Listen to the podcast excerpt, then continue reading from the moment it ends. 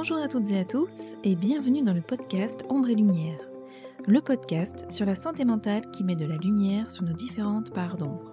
Je m'appelle Gwendoline Bichot, j'ai 34 ans et j'ai décidé de créer ce podcast car je souffre moi-même de différents troubles psychiques et émotionnels et j'ai ce besoin de mettre des mots MOTS sur des mots MAUX et de pouvoir apporter mon soutien à toutes ces personnes qui vivent des choses extrêmement difficiles et qui n'osent pas en parler ou qui se sentent seules. Retrouvez-moi chaque jeudi sur toutes les plateformes pour lever le voile sur les troubles de la santé mentale. Parce que ce n'est pas juste dans notre tête et que ce que nous vivons est bien réel, il est important d'exprimer ce que l'on ressent à l'intérieur pour ne plus avoir besoin de faire semblant à l'extérieur. Aujourd'hui, je vais vous parler du trouble anxieux, des crises d'angoisse, du trouble panique et des phobies. Pouvons-nous en guérir complètement? Si oui, comment? Et sinon, que devons-nous faire? C'est ce que nous allons voir tout de suite dans ce tout nouveau podcast. Si cet épisode vous plaît et que le podcast de manière générale vous semble pouvoir être utile à d'autres personnes, n'hésitez pas à le partager et je vous invite même à le noter avec la note de votre choix sur iTunes. Laissez-moi un petit like ou un commentaire, je prendrai plaisir à vous lire et à vous répondre. Ça fait 20 ans que je souffre d'angoisse, de troubles anxieux, de phobies, etc. Et avec tout ce que j'ai pu faire, tenter pour vaincre tout ça, tous les livres que j'ai lus, les vidéos que j'ai regardées, les témoignages que j'ai écoutés, les choses et les méthodes que j'ai testées, les thérapies que j'ai suivies, les guérisseurs que j'ai consultés, etc., aujourd'hui, je peux enfin dresser le bilan de tout ça et en tirer une conclusion. Alors, est-ce que l'on peut guérir de tout ça? La réponse, à mon sens, est non. Pourquoi? Parce que ça fait partie intégrante de nous c'est en nous, c'est dans nos gènes, au même titre que la couleur de nos yeux. Nous ne pouvons pas changer la couleur de nos yeux. Admettons que vous ayez les yeux marrons et que vous vouliez avoir les yeux bleus.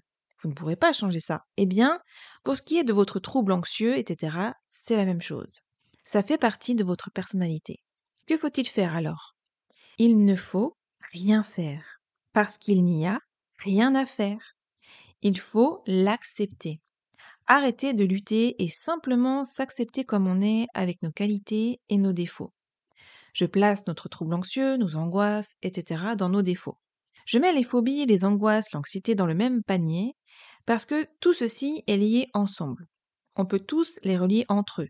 Une phobie crée de l'angoisse, l'angoisse amène à la panique, la panique amène à l'anxiété parce qu'on a peur de refaire une crise de panique, etc. Donc, je mets tout ça dans le même sac et j'appelle ça la phobanx. Pho pour phobie et anx pour angoisse, anxiété, panique, etc. Souffrir de phobanx, c'est comme quand une personne asthmatique souffre d'asthme ou une personne diabétique souffre de diabète. C'est une maladie chronique qui est en vous et qui fait partie de vous. Un asthmatique peut avoir peur de faire une crise d'asthme, tout comme un diabétique peut avoir peur de manquer d'insuline. Mais vous n'avez rien à faire, seulement à vivre avec et à l'accepter. Plus vous lutterez, plus ce sera compliqué, et quand vous luttez, vous luttez en vain, puisque vous ne pouvez rien y faire. Vous aurez beau suivre toutes les thérapies qui existent, dépenser autant d'argent que vous voulez pour des consultations chez des psychologues, psychiatres ou des thérapeutes, et prendre tous les médicaments du monde, ça ne changera rien. Absolument rien. Quand vous êtes dans du sable mouvant, plus vous luttez, plus vous vous enfoncez, et moins vous arrivez à vous sortir de là, n'est-ce pas? Eh bien, quand vous souffrez de faux banks, c'est pareil. Plus vous lutterez et moins vous y arriverez. En revanche, plus vous l'accepterez, plus tout ceci vous fichera la paix. Vos crises dureront moins longtemps et arriveront de moins en moins souvent. Ce que je retiens, c'est que dans la vie, vous devez savoir et appliquer quatre choses fondamentales pour vivre bien. 1. Prendre conscience que dans la vie, nous n'avons de contrôle sur rien du tout. Le contrôle n'est qu'une illusion. C'est Dieu qui est aux commandes et c'est lui qui contrôle. 2. Accepter tout ce qui se présente à nous dans la vie, les bonnes choses comme les mauvaises. 3. Toujours se pardonner à soi-même et à ceux qui nous ont offensés. Et 4. S'aimer et aimer les autres. Si vous avez pris conscience, compris et acquis ces quatre choses, vous avez absolument tout pour être heureux et avoir une belle vie. Vous pourrez tout affronter dans la vie. Toutes les personnes que je connais, dont mon mari, qui appliquent ces quatre choses, vivent très bien et se sentent toujours bien. En fait, Il s'agit de prendre la vie comme elle vient, ni plus ni moins. Je sais que ce n'est pas ce que vous voulez entendre. Je sais que c'est très dur d'accepter l'inacceptable. Je sais que vous auriez préféré entendre J'ai testé ça et ça a marché, je suis guéri. Mais non, ça ne marche pas comme ça. Je peux vous dire que j'ai longtemps lutté, que j'ai longtemps cherché une solution pour guérir, et je ne l'ai jamais trouvée, tout simplement parce qu'il n'y avait rien à trouver. Prenons un exemple. Deux personnes attrapent la grippe. Les deux personnes sont très malades.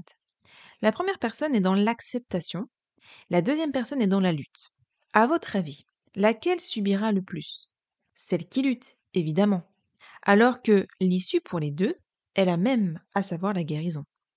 Celle qui lutte se bourrera de médicaments, sera énervée d'être malade, tentera tout pour faire baisser la fièvre parce que ça lui est insupportable, elle ne supportera pas la situation, etc. Celle qui accepte sera juste là, allongée, à se reposer, à laisser agir la fièvre parce que cela signifie que son corps est en train de se défendre tout seul face à ce virus. Celle qui lutte subira à la fois la lutte et le virus. Celle qui accepte subira juste le virus. En réalité, quand vous luttez, vous souffrez deux fois plus. Quand vous luttez face à une crise d'angoisse, vous accentuez encore plus la crise, mais si vous vous posez deux minutes et la laissez simplement être là, elle finira par s'en aller aussi vite qu'elle est apparue. L'infobanks est pour moi considérée comme une maladie chronique qui est soit activée, soit en sommeil. Elle est en sommeil quand vous avez une bonne hygiène de vie et pas trop de stress, ou des preuves difficiles à passer. Si vous dormez suffisamment, mangez correctement, faites un peu de sport et n'avez pas trop de choses qui vous angoissent ou des preuves difficiles et qu'en plus vous faites des choses que vous aimez dans la vie, elle est en sommeil. Si vous ne dormez pas assez, mangez mal, ne faites pas attention à vous, que vous êtes très stressé ou avez une épreuve difficile à surmonter, et qu'en plus vous ne faites pas ce que vous aimeriez faire dans la vie, elle est activée. Et quand elle est activée, vous avez juste à l'accepter. Pour ce qui est des crises d'angoisse, j'ai compris que lorsque celles-ci se présentaient à nous, elles avaient en réalité un message à nous faire passer. Le message, c'est que l'on ne s'écoute pas assez. Les crises d'angoisse, ce sont les cris du cœur elles viennent nous dire Hé, arrête-toi et regarde, quelque chose ne va pas. Tu fais quelque chose qui n'est pas en adéquation avec ce que tu désires réellement et tu souffres à l'intérieur. Par exemple, ça peut être dire oui à quelqu'un alors que vous vouliez dire non. Ça peut être faire un travail alors que vous ne vous y sentez pas du tout à votre place. Ça peut être rester dans une relation alors qu'il n'y a plus d'amour ou que vous ne vous y sentez plus épanoui.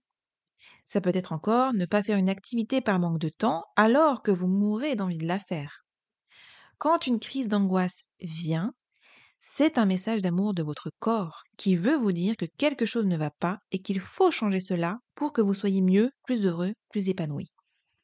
Quelle est la différence entre l'acceptation et la résignation? Quand on se résigne, on n'assume pas la responsabilité de notre vie, de notre bien-être, et de notre liberté. On subit, on s'apitoie et on est victime de la situation. La résignation, contrairement à l'acceptation, nous prive de notre pouvoir de faire avec la situation. Se résigner, c'est abdiquer, démissionner, se soumettre, adopter une attitude de vaincu devant l'épreuve, qui est considérée alors comme une sorte d'ennemi à ne plus combattre pour ne plus souffrir. L'être qui se résigne subit.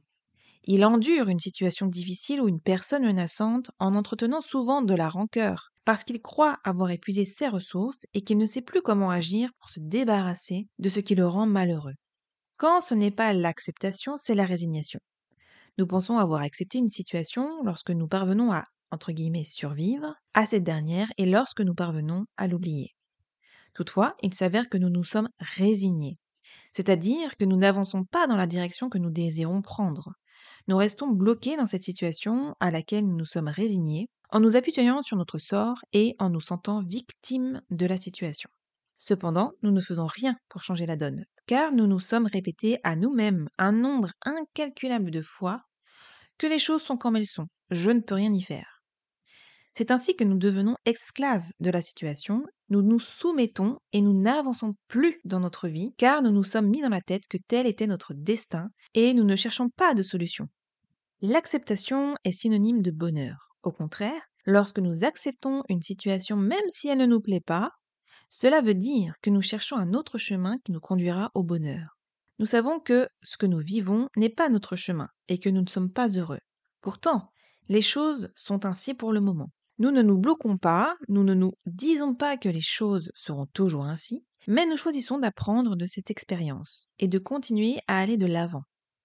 L'acceptation, c'est de ne pas aller à contre-courant, mais profiter de chaque situation pour apprendre de la vie. Il y aura toujours un moyen de rediriger notre vie dans une direction qui nous convient mieux. L'acceptation et la résignation sont deux attitudes distinctes. En effet, la résignation nous fait souffrir car nous continuons d'espérer que la situation change et qu'elle ne soit pas telle qu'elle est actuellement. Parfois, nous employons toutes nos forces pour la changer. Cependant, le fait d'accepter la réalité, sans prétendre vouloir la changer et sans en souffrir, nous permet de nous projeter dans la vie et de chercher de meilleures options sur notre chemin. Si nous acceptons tout ce qui nous arrive, nous deviendrons les maîtres de notre vie en surmontant tous les obstacles et en trouvant le bonheur sur le chemin. Au contraire, si nous nous résignons, la douleur et la souffrance deviendront nos plus fidèles compagnons. Je sais que quand on souffre, quand on ne veut plus subir, on veut trouver un remède, une solution à notre problème. Quelque chose qui puisse nous soulager, nous guérir, et que ce n'est probablement pas ce que vous auriez aimé entendre. Mais je vous assure que vous n'avez rien à faire d'autre que d'accepter la situation, d'accepter d'être anxieux, anxieuse, d'accepter les crises d'angoisse quand elles se présentent, d'accepter d'avoir des phobies. Je n'ai pas dit que c'était facile, moi-même je suis encore en train de travailler là-dessus, mais je vous assure que c'est la seule et unique chose à faire d'après mon expérience et tout ce que j'ai pu essayer depuis ces 20 dernières années. Croyez-moi, j'ai longtemps cherché comment je pourrais me débarrasser de mon agoraphobie, de mon hémétophobie, de mon anxiété, etc. Je n'ai jamais trouvé de solution miracle. J'ai tout tenté. D'ailleurs, je vous invite à écouter mon podcast intitulé Tout ce que j'ai essayé pour guérir, pour en savoir plus. J'en ai dépensé du temps et de l'argent pour trouver la solution, la méthode qui pourrait me guérir. D'ailleurs, qu'est-ce que guérir dans cette situation? Pour moi, guérir, ce serait d'être complètement débarrassé de mon anxiété, ne plus ressentir de symptômes tous plus bizarres et flippants les uns que les autres à longueur de temps ne plus souffrir de phobie, ne plus avoir de crise d'angoisse dès qu'une nausée arrive, par exemple, et juste me dire Ah tiens, je suis nauséeuse, ok, c'est pas grave, ça va passer. Guérir serait de ne plus avoir de pensées horribles qui me mettent sous pression dès qu'une petite chose de bizarre m'arrive. Encore une fois, guérir reviendrait à contrôler mes pensées. C'est encore une fois impossible puisqu'on ne peut pas contrôler nos pensées. Elles sont là et c'est tout. Cela revient à ce que je vous disais précédemment, le contrôle n'est qu'une illusion, car nous nous sommes au contrôle d'absolument rien dans la vie. Je suis longtemps restée enfermée à la maison pour éviter de tomber malade, parce que je souffre de nosophobie et d'hypochondrie. Je vous ai fait un podcast pour chacun d'entre eux que vous pouvez retrouver sur toutes les plateformes de téléchargement. Je pensais avoir le contrôle sur ma santé en faisant ça. Mais c'était encore une fois faux je tombais quand même malade. Dès que mon mari attrapait quelque chose, je l'attrapais après. J'ai quand même réussi à choper le Covid en restant à la maison et en ne voyant personne. Il a juste suffi que mon mari l'ait pour l'avoir à mon tour. J'ai un kyste à l'envers droit et je dois me faire opérer. Donc, encore une fois, ce que je pensais contrôler, à savoir ma santé, était complètement illusoire. Je ne contrôle rien. Quand vous conduisez votre voiture, vous avez l'impression de contrôler celle-ci, d'être maître de votre véhicule, de pouvoir éviter les accidents. Ceci n'est pas vrai. Vous ne contrôlez pas l'état de la chaussée. Vous ne savez pas s'il y a un clou qui va venir dégonfler votre pneu.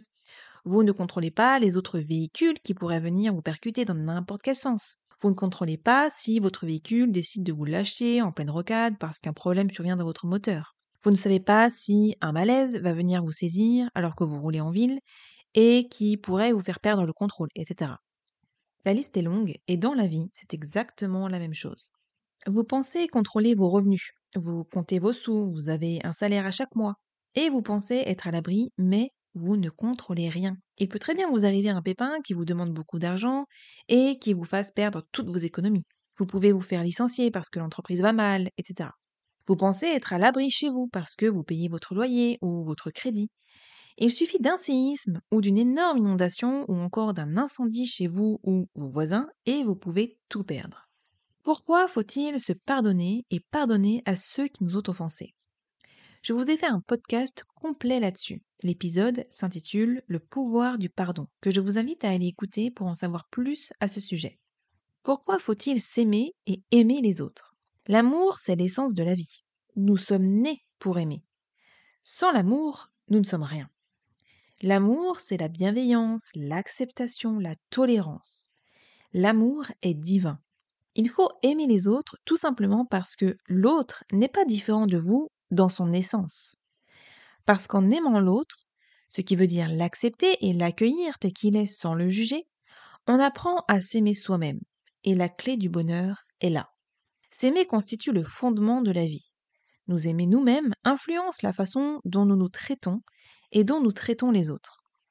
Apprendre à s'aimer aide aussi à prendre des décisions de manière consciente et à diriger notre vie vers la bonne direction. Jésus-Christ l'a dit lui-même, Aimez-vous les uns les autres comme je vous ai aimé. Ce commandement de Jésus est la clé du vrai christianisme. L'amour est en nous. Ne luttez plus, ne cherchez plus, cessez de vous battre contre vous-même.